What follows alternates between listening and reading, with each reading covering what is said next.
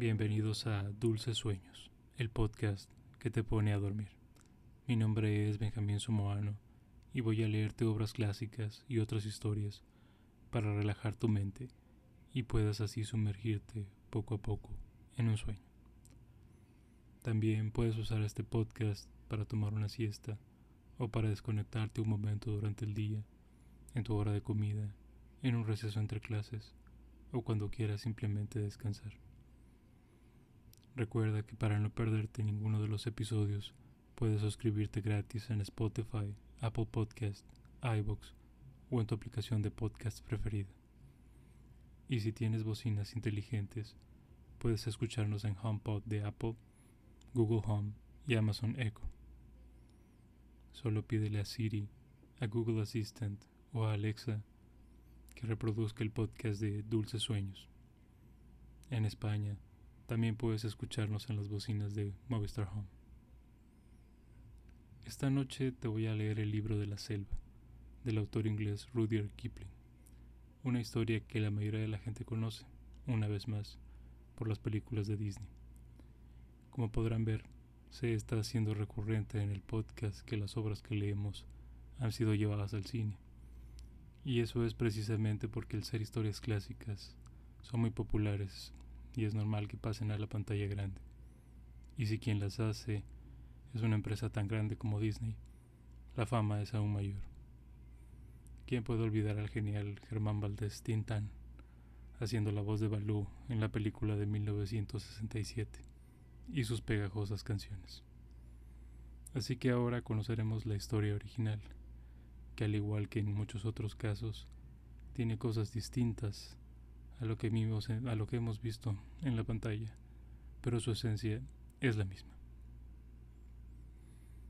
Y ahora, acomoda tu almohada. Nota lo bien que se siente estar en tu cama a punto de dormir. Cierra los ojos y déjame leer para ti.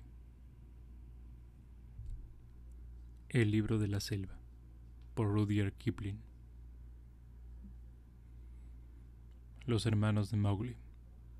Mank, ese ciego con alas, suelta las bridas de la noche. Ran es su amigo, en él cabalga. Duermen las vacas sueños torpes. Los corderos tiemblan, balan, y tras la puerta se esconden. Somos dueños hasta el alba. Queremos siempre ser libres. Fuerza, pasión desatada. Que abunde siempre la casa será así si en la ley vives. Las colinas de Sione parecían un horno. Padre Lobo, que había pasado todo el día durmiendo, se despertó.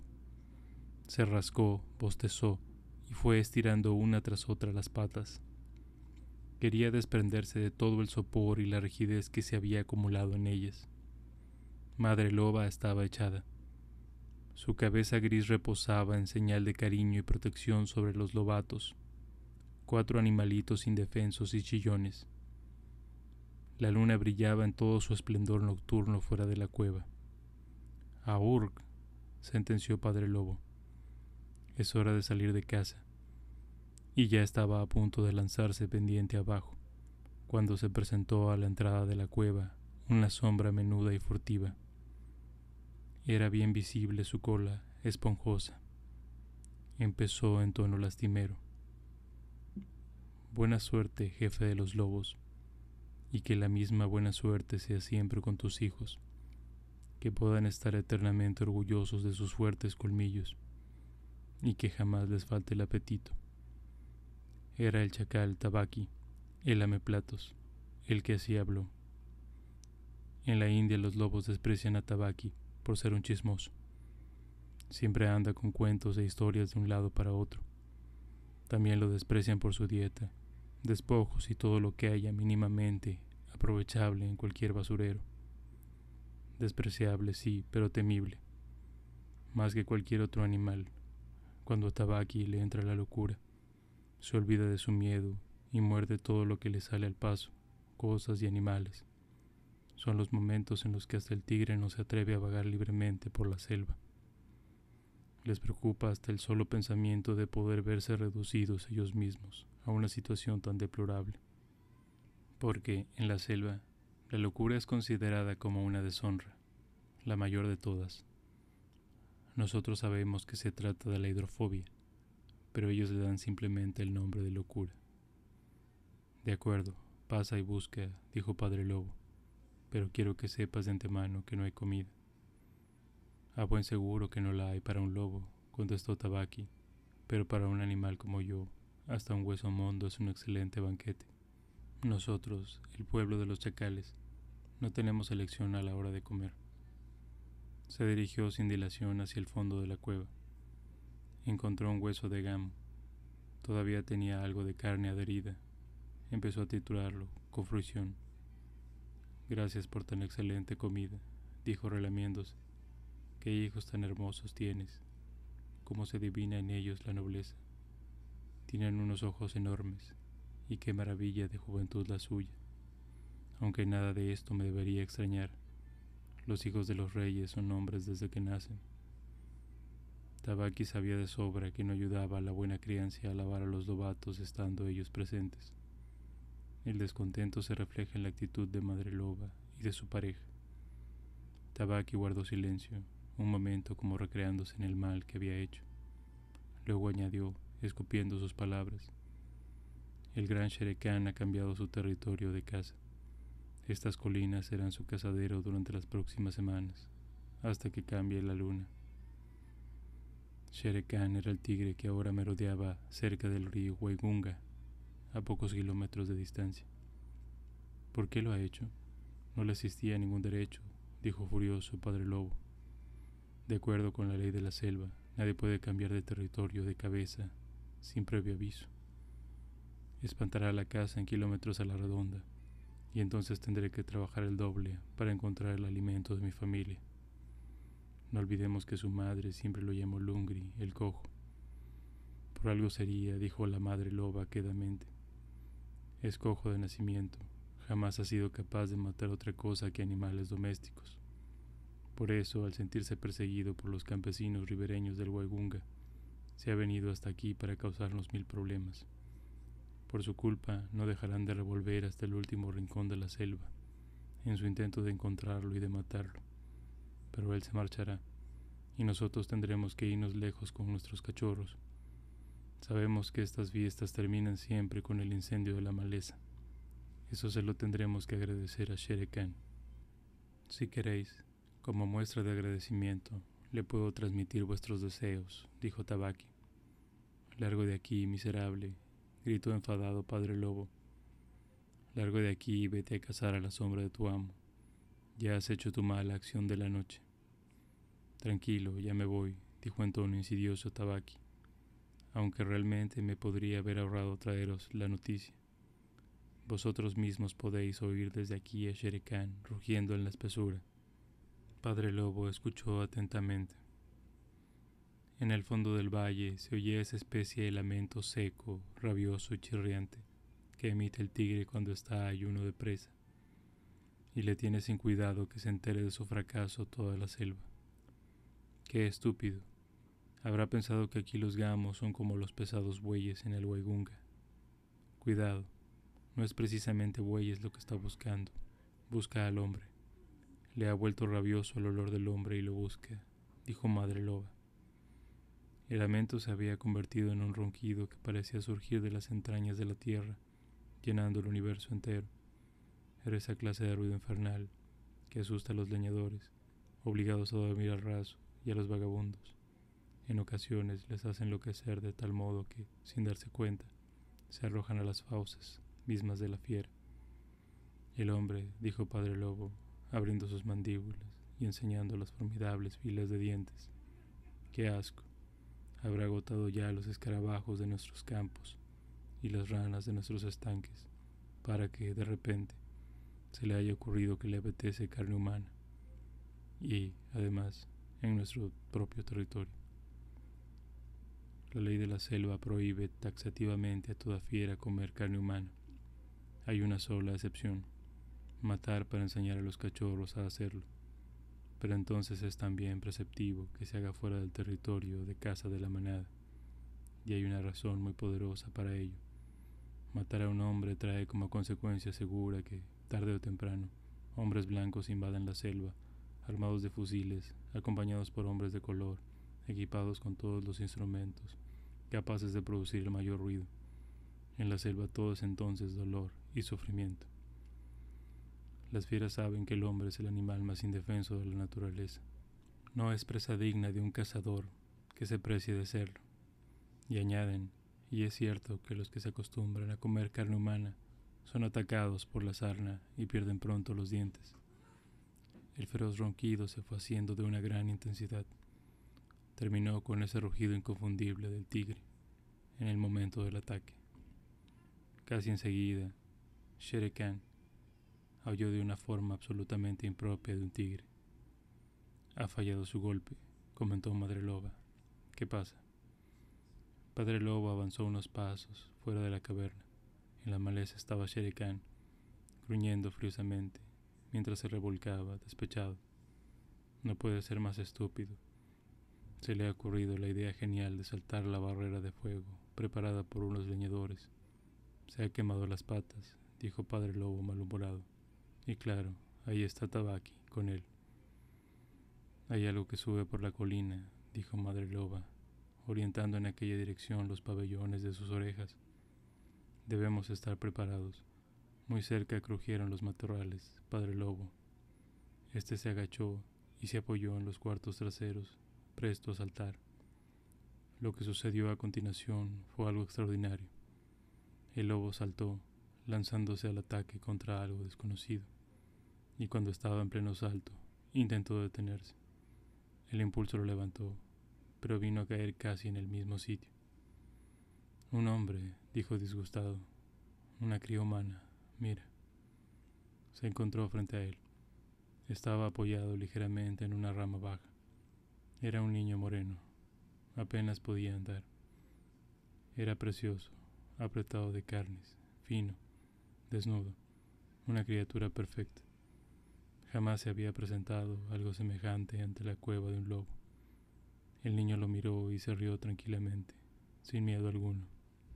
Es eso, un cachorro de hombre, dijo Madre Loba. Es la primera vez que veo uno. Tráemelo. Un lobo está acostumbrado a mover a sus pequeños. Los lleva de un lado a otro, hasta que puede transportar un huevo en la boca sin romperlo. Las dos mandíbulas se cerraron sobre la espalda del niño, que no sufrió el mínimo rasguño. Estaba perfectamente cuando fue colocado entre los lobatos. Pequeño, desnudo y atrevido, dijo con dulzura Madre Loba. Mientras tanto, el niño empujaba como un cachorro más para acercarse y sentir el calor de la piel de Madre Loba. Mira, se alimenta con los demás. Así que esta es una cría de hombre. Y aquí una loba que va vanagloriándose durante toda su vida de haber tenido una cría humana entre sus hijos. Sé que en la historia ha habido casos semejantes, pero nunca ha sucedido algo parecido en nuestra manada. Al menos nadie lo recuerda, dijo Padre Lobo. No tiene pelo y está tan indefenso que si lo golpeara ligeramente con una pata, lo mataría. Y sin embargo, nos mira sin miedo. La luz de la luna iluminaba débilmente el interior de la cueva. De repente todo quedó a oscuras. Shere Khan metió su cabezota y parte de su cuerpo en la entrada. Tabaki le chillaba la noticia por detrás. Señor, estoy seguro, se han metido aquí. Nos sentimos honrados con tu visita, Sherekan, dijo Padre Lobo, aunque sus ojos expresaban a gritos lo contrario. ¿Qué deseas, Sherekan? Mi presa, solo eso. Perseguía yo a sus padres, pero han huido abandonando a su cachorro. Te lo exijo. Todavía brillaba en los ojos de Sherekan la furia de su fracaso y de sus quemaduras al saltar por encima de la hoguera de los leñadores. Dentro de la cueva se estaba seguro. Padre Lobo lo sabía muy bien. Nunca lograría Sherekan pasar su copachón a través de la boca de entrada. También sabía que, si tenía que pelear, no lo haría cómodamente. Tendría que hacerlo encogido, Sería lo mismo que si dos hombres intentaran pelear metidos en un mismo barril. Te recuerdo que los lobos son un pueblo libre, le gritó Padre Lobo. Solo obedecen las órdenes del jefe de su manada, nunca las de un payaso desfigurado a brochazos, un cazador como tú, de animales mansos. La cría de hombre es nuestra, y si queremos, la mataremos. Lo haremos nosotros, no tú. Si queremos. ¿Qué lenguaje es ese en el que alardáis de vuestra capacidad de elección? Por el toro que maté. Estoy harto de seguir oliendo vuestra asquerosa guarida. Reclamo la justicia y mi derecho. No os dais cuenta de que os está hablando Shere Khan. El tigre rugió. Su malestar llenó los rincones más oscuros de la cueva. Madre Loba se separó de sus lobatos. Se acercó a Shere Khan. Sus ojos brillaban como dos enormes y amenazantes lunas verdes. Ahora soy yo, Raksha, el demonio, quien te contesta. La cría humana es mía. Lungri, totalmente mía. Nadie la matará. Y tú la verás corriendo con nuestra manada, entregada como los demás al riesgo de la caza. Y tengo que advertir a su señoría, fiero cazador de desnudos cachorrillos, devorador de ranas, matador de peces, que al final será esta cría humana quien le case a usted. Ahora apártese, o por el maravilloso y rapidísimo gamo que maté. Yo no como ganado hambriento como hacen otros. Le aseguro, señor fiero y chamuscado, que le voy a hacer volver al regazo de su madre más cojo aún de lo que vino el mundo. Fuera de aquí. Padre Lobo miró con aire de asombro. Recordó de pronto algo que tenía casi olvidado. El día en que ganó una apuesta de caza a Madre Loba y a otros cinco lobos. Cuando la llamó demonio, sabía lo que se decía. No lo hizo por galantería. El mismo Shere Khan se dio cuenta de que sería capaz de luchar con Padre Lobo, pero tenía todas las de perder si luchaba con Madre Loba. Ella había escogido una posición maravillosa, y Shere Khan sabía que pagaría con su vida una lucha con Madre Loba. Ella estaba dispuesta a llegar hasta el final.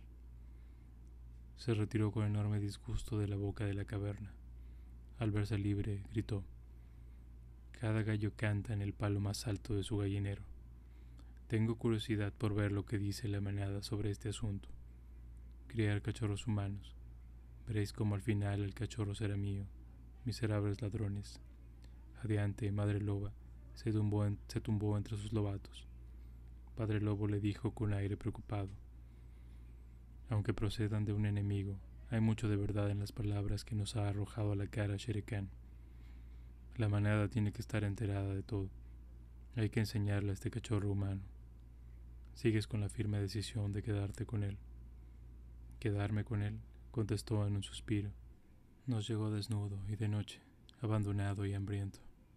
Y te diste cuenta de que, a pesar de todo, no tenía miedo. Mira cómo manda en sus hermanos. Ha echado a un lado a uno de mis hijos. Y ese miserable carnicero cojo quería matarlo y huir luego el Waigunga. Después, en una justa venganza, vendrían los campesinos a sacarnos de nuestros cubiles. Por supuesto que me daré con él. Y tú, renacuajo, estate quieto. Llegará un tiempo, Mowgli. Ese será tu nombre en adelante, gran personaje, en que no solamente no te dejarás casar por Shere Khan, sino que lo casarás tú a él. La ley de la selva es clara. Cualquier lobo, cuando se casa, puede dejar a su manada pero en cuanto nacen los cachorros y pueden sostenerse en pie, el padre debe llevarlos al consejo. Así, los demás lobos podrán identificarlos. Después, los lobatos pueden corretear por donde quieran, y no hay causa alguna que exima de culpabilidad al lobo que, antes de que los cachorros hayan sido capaces de matar a un gamo, de muerte a alguno de ellos, se le buscará hasta el fin del mundo y se le impondrá la pena capital. Es evidentemente justo. Padre Lobo esperó a que los cachorros fueran capaces de corretear. Entonces, la noche en que se reunía toda la manada, los cogió junto con Mowgli y Madre Loba y se los llevó a la roca del consejo. Era una cima rocosa llena de guijarros. El espacio era tan amplio que se podían reunir bien guarecidos hasta cien lobos. Allí estaba Aquela, el lobo gris, enorme y solitario, echado sobre su piedra de presidente. Su fuerza y su habilidad le habían llevado a jefe de la manada. Debajo de él había hasta cuarenta lobos de toda edad y pelaje, los fuertes que lo habían demostrado cazando en solitario un gamo, y los que solo podían presumir de sus futuras hazañas. El lobo solitario era el guía de todos ellos desde hace un año, y era leyenda el que había caído, siendo joven, por dos veces en una trampa, y que en otra ocasión había sido apaleado hasta ser dado por muerto.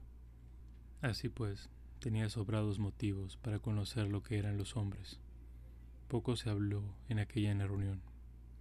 Los lobatos armaban un jaleo enorme. De cuando en cuando, uno de los lobos viejos se acercaba a un cachorro, lo miraba con la mayor atención y se volvía a su sitio. Y todo ello se hacía en perfecto silencio. Luego, la madre acercaba a su lobato al círculo para que, a la luz de la luna, todos los lobos pudieran ver perfectamente a su cachorro. Aquella desde su roca gritaba. Ya sabéis lo que dice la ley. Lobos, mirad bien y las madres nerviosas y preocupadas insistían en lo que aquel había dicho. Lobos, mirad bien, mirad bien. Al final, momento en que Madre Loba sintió un escalofrío, Padre Lobo empujó hacia el centro del claro a Mowgli, la rana. El cachorro humano se sentó y sonrió al mismo tiempo que jugaba despreocupado con algunos guijarros que brillaban a la luz de la luna. Aquella, sin prestar demasiada atención ni levantar la cabeza, Continuó su cantinela. Mirad bien, se oyó un rugido detrás de las rocas. Era Shere Khan, que gritaba. El cachorro humano es mío, dádmelo. Nada tiene que ver con el pueblo libre de los lobos. Aquella no hizo un solo movimiento y continuó gritando. Mirad bien, lobos. ¿Tiene algo que ver el pueblo libre con lo que venga de alguien ajeno a él? Miradlo bien. Se oyó claramente un coro de gruñidos. Un lobo de unos cuatro años se hizo eco de la pregunta de Shere Khan y se dirigió a aquel. ¿Qué tiene que ver el pueblo libre con una cría humana? Hay una ley de la selva que dice que cuando aparezcan dudas sobre el ingreso de un lobo en la manada, su derecho tiene que ser defendido al menos por dos congéneres que no sean sus padres. ¿Quién defiende los derechos de este cachorro? preguntó aquel. ¿Quién entre los miembros del pueblo libre habla en su favor? Hay un animal de otra especie, el único, que puede tomar parte en el consejo de la manada. El oso, siempre soñoliento, es el encargado de enseñar a los lobatos la ley de la selva. Balú, con muchos años a sus espaldas, puede ir por todas partes. A nadie estorba. Solo come nueces, raíces y miel. Se levantó sobre sus patas traseras y dijo, El cachorro humano, quiero hablar en su favor. ¿Qué mal puede hacernos? No soy un brillante orador, pero pienso que debe ser integrado totalmente en la manada. Yo me, encargaré de enseñarle. Es preciso que ahora hable otro, dijo Aquela. Ya ha hablado Balú, el maestro de nuestros lobatos. ¿Quién sigue en el uso de la palabra? En aquellos momentos se deslizó hacia el centro del círculo una sombra. Era Bagheera, la pantera negra, de un negro de tinta desde la cabeza a la cola. La luz hacía aguas en su brillante piel.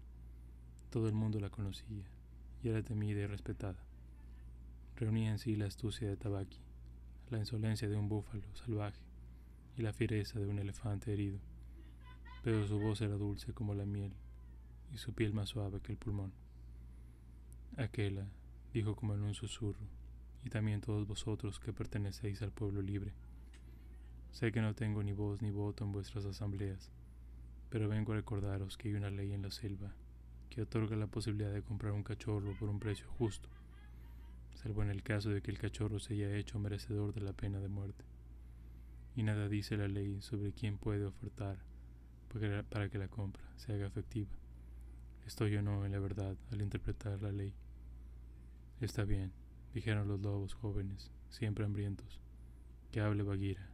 Está claro que se puede poner un precio al cachorro. Es lo que dice la ley. Habla, gritaron a la vez un montón de voces. Pienso que es una vergüenza matar a un cachorro desnudo. Creo que os puede ser muy útil para la casa. Balú ha hablado ya en su defensa, a lo que él ha dicho. Añado yo ahora la oferta de un toro, un animal enorme que acabo de matar y que está cerca de aquí. El toro, por la cría de hombre, según la ley, ¿Estáis de acuerdo? Siguió un confuso clamor que decía, no es un problema. De todos modos, se va a morir en cuanto lleguen las lluvias, y si logra pasar el invierno, lo abrazarán los rayos del sol. Una rana como esta no puede perjudicar a la manada. Que sea uno más entre nosotros. Bagheera, ¿dónde está el toro? Aceptamos tu propuesta. Entonces volvió a oírse el ladrido penetrante de Aquila que apremiaba. Miradlo bien, miradlo bien, lobos de la manada. Mowgli estaba tan entretenido en sus juegos que no prestó atención cuando uno a uno se le fueron acercando los lobos. Se alejaron todos en busca del toro muerto. Se quedaron solos Aquela, Bagheera, Balú y la familia de Mowgli. La noche repetía los rugidos de Shere Khan. Estaba rabioso. Otra vez se le había negado la presa. Amigo, ruge cuanto quieras, le dijo insolente Bagheera. Y acuérdese su señoría de lo que en estos momentos le digo. Llegará un día en que esa cosa que tiene ahí delante desnuda le hará rugir, pero de una manera bien distinta. Hemos obrado sabiamente, dijo Aquila. Con el tiempo los hombres se hacen muy prudentes. Nos puede ser de gran utilidad para la casa. Sí, ratificó Bagheera. Puede sernos de gran utilidad. Nadie es jefe de la manada para siempre. Aquela pensó profundamente en un hecho que con el tiempo debía producirse. Le empezarían a faltar las fuerzas sería considerado un elemento inútil y le condenarían a muerte. Otro le sucedería, y así se continuaría el ciclo indefinidamente. Llévatelo, le dijo a Padre Lobo. Enséñale todo lo que debe saber uno de nuestra raza. Y esta es la historia de cómo Mowgli entró a formar parte de la manada de los lobos Seonim.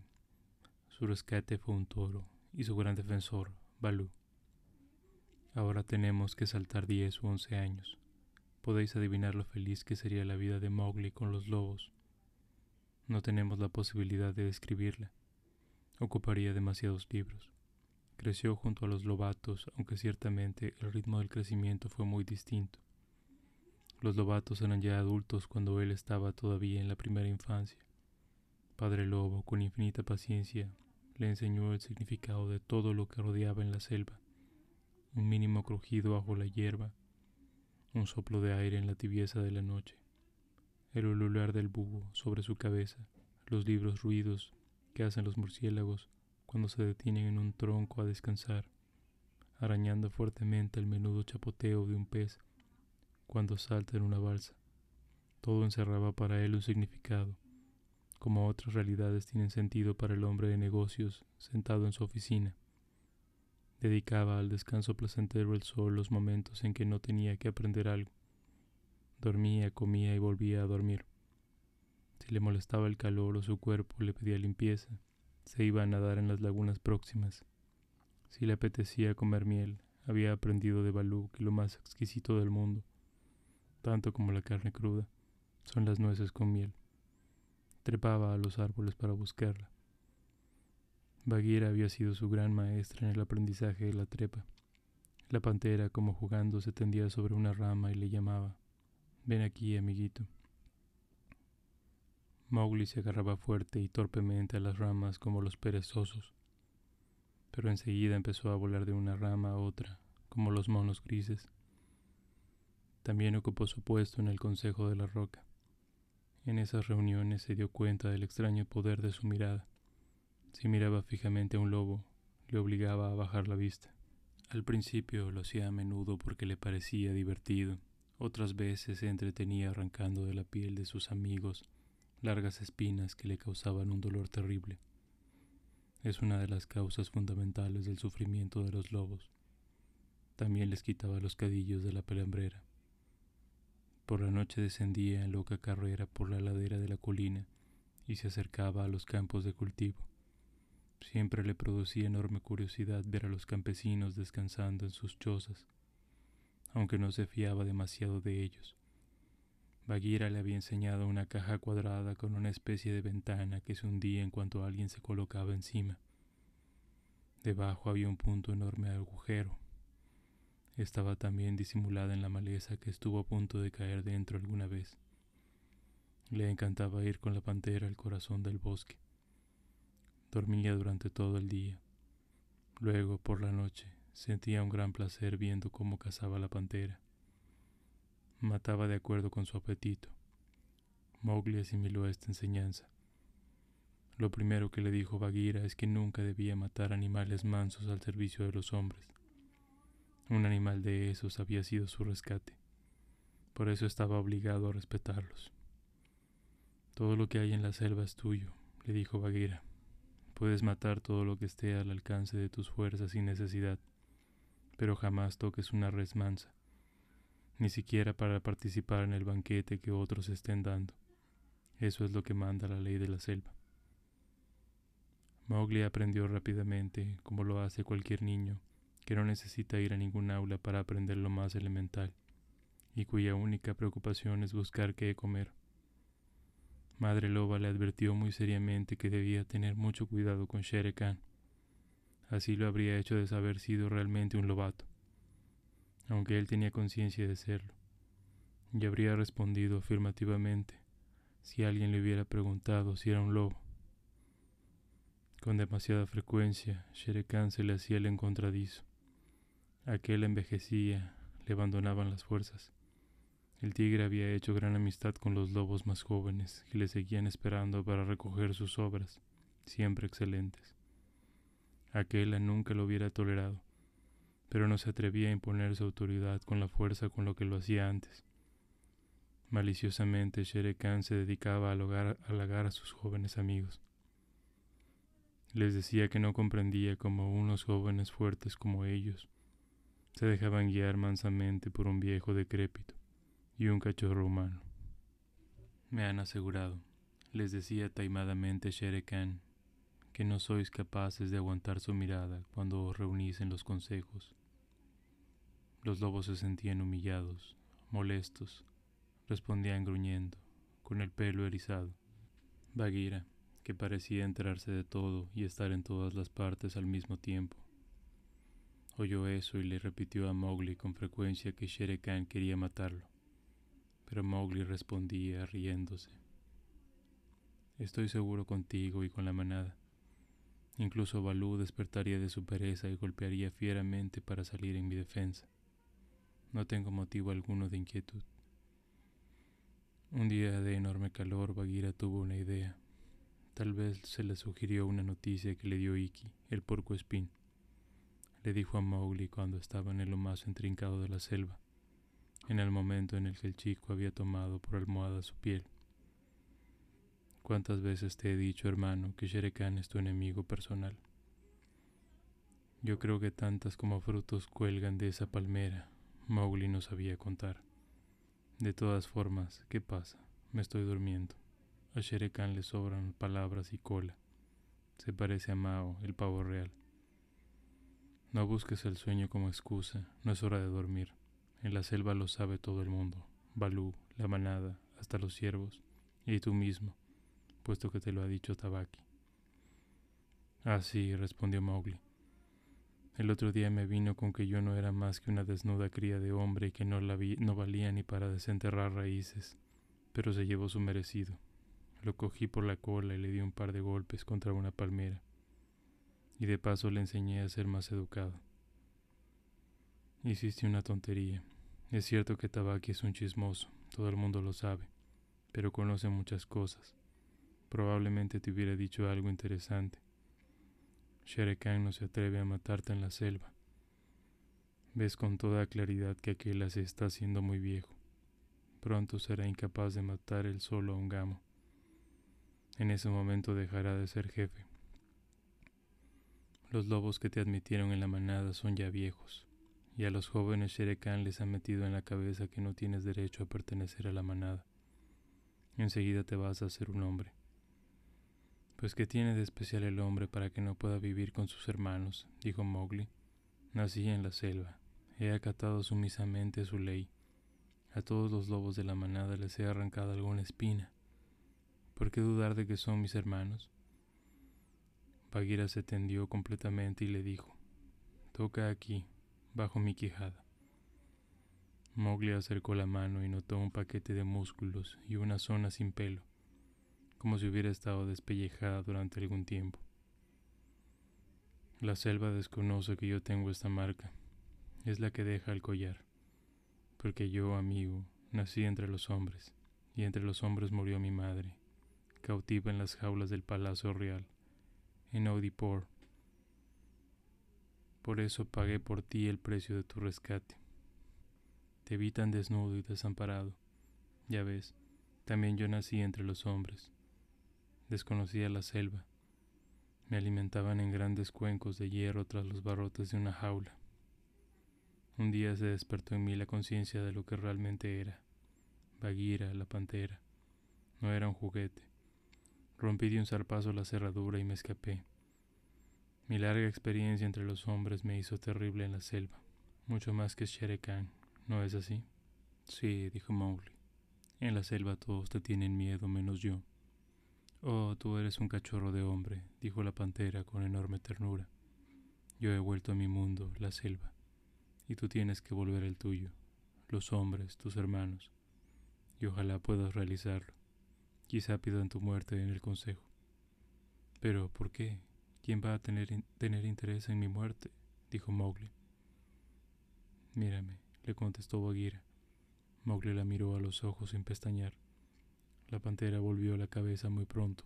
Por eso, dijo cambiando su posición y acomodándose mejor en un lecho de hojas. Ni siquiera yo puedo mirarte a los ojos, y eso que conozco bien a los humanos. Y además te quiero, hermano.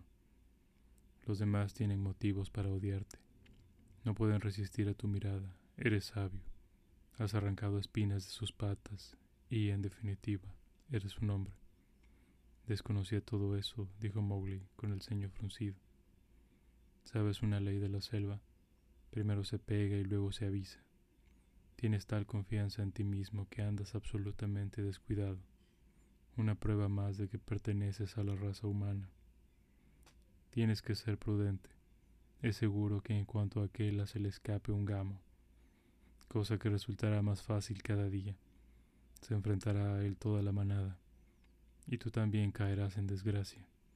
Se convocará un consejo de la selva en la roca, y entonces, tengo una idea, dijo Bagheera, levantándose como impulsada por un resorte. Vete a donde habitan los hombres, coge una parte de la flor roja que ellos cultivan.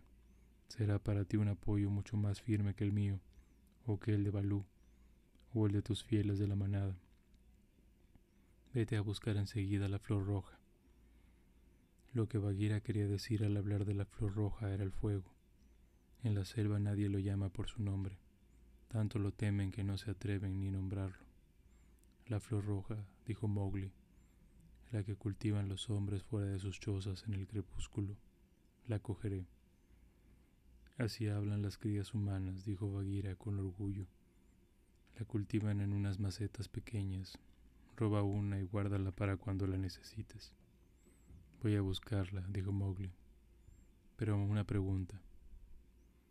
Y mientras decía esto abrazaba el cuello de la pantera, mirándola con ternura en los ojos. ¿Estás segura, querida Bagheera, de que todo esto lo ha ordido Shere Khan? Por el cerrojo que me dio la libertad, te lo juro, hermano.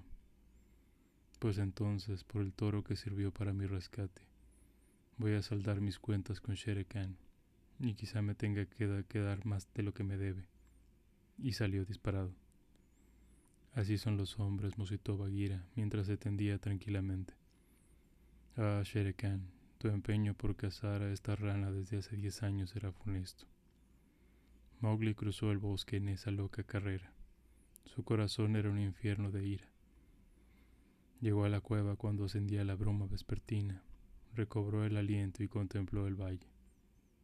Madre Loba estaba sola. Por cómo respiraba Mowgli, notó enseguida que algo le pasaba a su querida rana. ¿Qué ocurre, hijo? Ese miserable Shere Khan, que es más charlatán que un murciélago, respondió Mowgli. Voy a cazar en campo abierto esta noche. Y se fue hacia el fondo del valle. Se detuvo. La cacería estaba en todo su apogeo y se escuchaban los alaridos de la manada. Estaban cazando. Se oían mugidos y el resoplar de un gamo acorralado. Entonces un coro de voces venenosas e insultantes, las de los lobos más jóvenes, empezó a gritar. Aquela, aquela, aquela. que el lobo solitario nos demuestre su fuerza, se desgañitaban. Todos los honores para el jefe de la manada. Aquela salta y abate a la presa. Aquela debió de saltar, pero se equivocó y el gamo lo derribó. Mowgli ya sabía todo lo que tenía que saber. Continuó su camino y le fueron persiguiendo los gritos, cada vez más lejanos a medida que se iba acercando a las tierras de labor. Allí vivían los campesinos. Bagheera tenía razón, dijo, tratando de recuperar su respiración normal. Se acomodó al mismo tiempo que ocultaba en la hierba que encontró junto a una choza. Mañana va a ser un día importante para Aquela y para mí. Miró por la ventana y vio el fuego que ardía en el suelo. Durante la noche, la esposa del campesino se levantó y arrojó al fuego una especie de piedras negras. Por la mañana, cuando la neblina parecía cubrir con su manto lechoso. Un niño de la familia asomó por la puerta con un cesto, recubierto interiormente de tierra. Lo llenó de brasas, lo cubrió con una manta y salió a cuidar a los búfalos que se impacientaban en el establo. Y esto es todo lo que hay que hacer, dijo Mowgli. Si un pequeño como ese ha sido capaz de hacerlo, no es tan peligroso. Dobló la esquina de la casa. Se dirigió hacia el muchacho, le arrebató la cesta y desapareció en la niebla. El muchacho se quedó helado por la sorpresa y luego comenzó a gritar. Son casi iguales a mí, dijo Mowgli soplando. Imitaba lo que había visto que hacía la mujer. Tengo que alimentarlo, si no se me va a morir, añadió. Empezó a avivar el fuego con ramas finas y cortezas de árbol. Cuando subía en la mitad de la pendiente de la colina se topó con Bagheera. Su piel estaba cuajada de perlas de rocío. Aquella falló el golpe, dijo la pantera. Lo hubieran matado ayer por la noche de no haber querido mataros a los dos a la vez. Fueron en tu busca. Yo estaba entonces en las tierras de labor. Estoy preparado. Aquí tienes lo que me indicaste. Mowgli levantó la cesta llena de fuego. Todo lo que has hecho está bien. Pero los hombres hacían algo más. Echaban una rama seca y brotaba la flor. ¿Tienes miedo de hacerlo? No, porque iba a tener miedo. Recuerdo que antes de ser lobo me acosté junto a la flor roja. Era caliente y agradable. Durante todo el día Mowgli estuvo alimentando el fuego. Echaba ramas secas y se quedaba expectante. Le interesaba ver el efecto que producían. Por fin encontró una a su gusto producía una llama viva y rápida. Fue justamente antes de recibir la visita de Tabaki. Este le dijo sin miramientos que lo necesitaban en el consejo de la roca. Mowgli se rió descaradamente del chacal y se dirigió al consejo sin perder la sonrisa. Aquela, el lobo solitario, se encontraba postrado cerca del sitio que tenía siempre asignado en el consejo. Era la señal de que había dejado de ser el jefe de la manada. Shere Khan se paseaba de un lado a otro ante la complacencia de los lobos de su partido, lleno de orgullo. Bagheera estaba junto a Mowgli. Este mantenía firmemente la cesta del fuego. Al completarse el número de los asistentes, Shere Khan tomó la palabra. Jamás lo habría hecho si aquel hubiera estado en plenas facultades. No tiene derecho, dijo por lo bajo Bagheera. Diré que es de la misma raza que los perros. Verás cómo se refleja el terror en su cara. Mowgli se puso de pie. Pueblo libre, gritó. ¿Desde cuándo Shere Khan dirige la manada? ¿Por qué tenemos que aceptar la jefatura de un tigre? El puesto de jefe está vacante. Se me ha suplicado que hablara, dijo Shere Khan. ¿Quién te lo ha pedido? Nos hemos vuelto todos unos míseros chacales para tener que rendir pleitesía a este carnicero despreciable. La jefatura de la manada recae en sus propios miembros. Se oyeron feroces aullidos que decían, Cállate, cachorro humano, dejad de hablar, lo que haces está dentro de la ley. Los ancianos de la manada se impusieron y dijeron a gritos, que hable lobo muerto.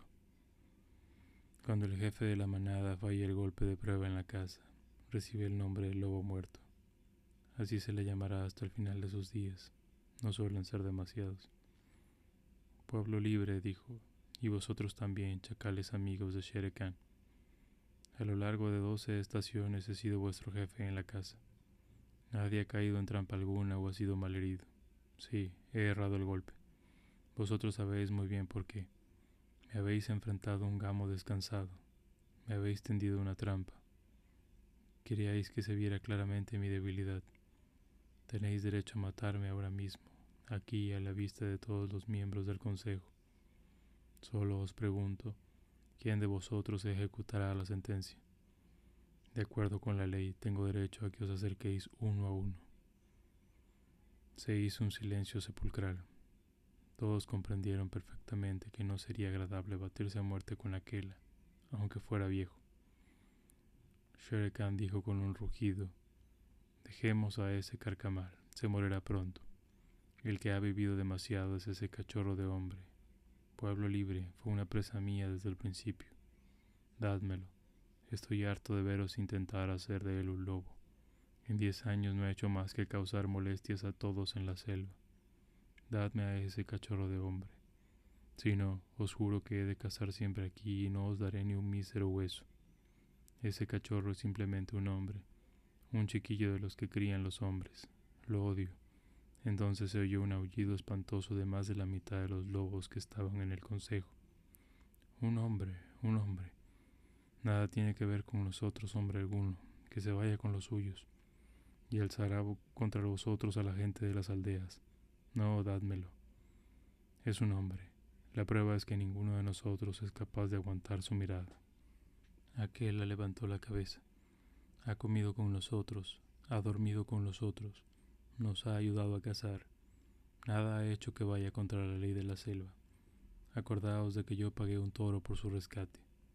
No es demasiado, pero está mi honor por encima de esta consideración, y por mi honor si estoy dispuesta a pelear, dijo Bagheera, suavizando cuanto pudo el tono.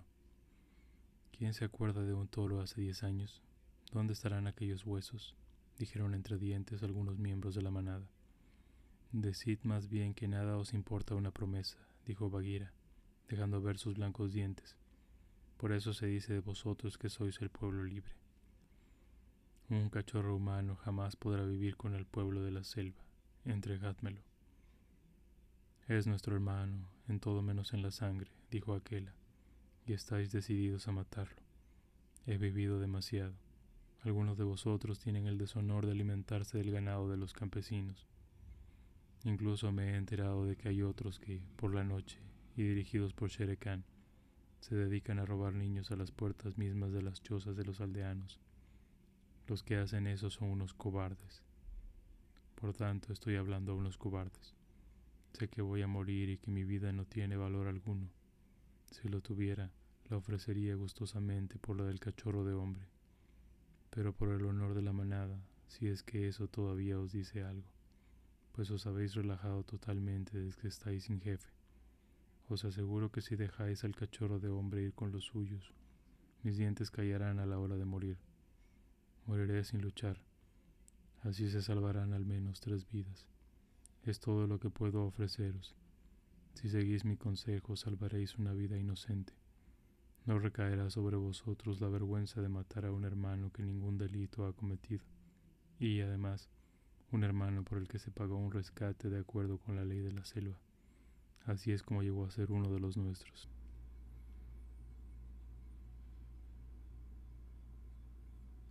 Que tengas dulces sueños. Buenas noches.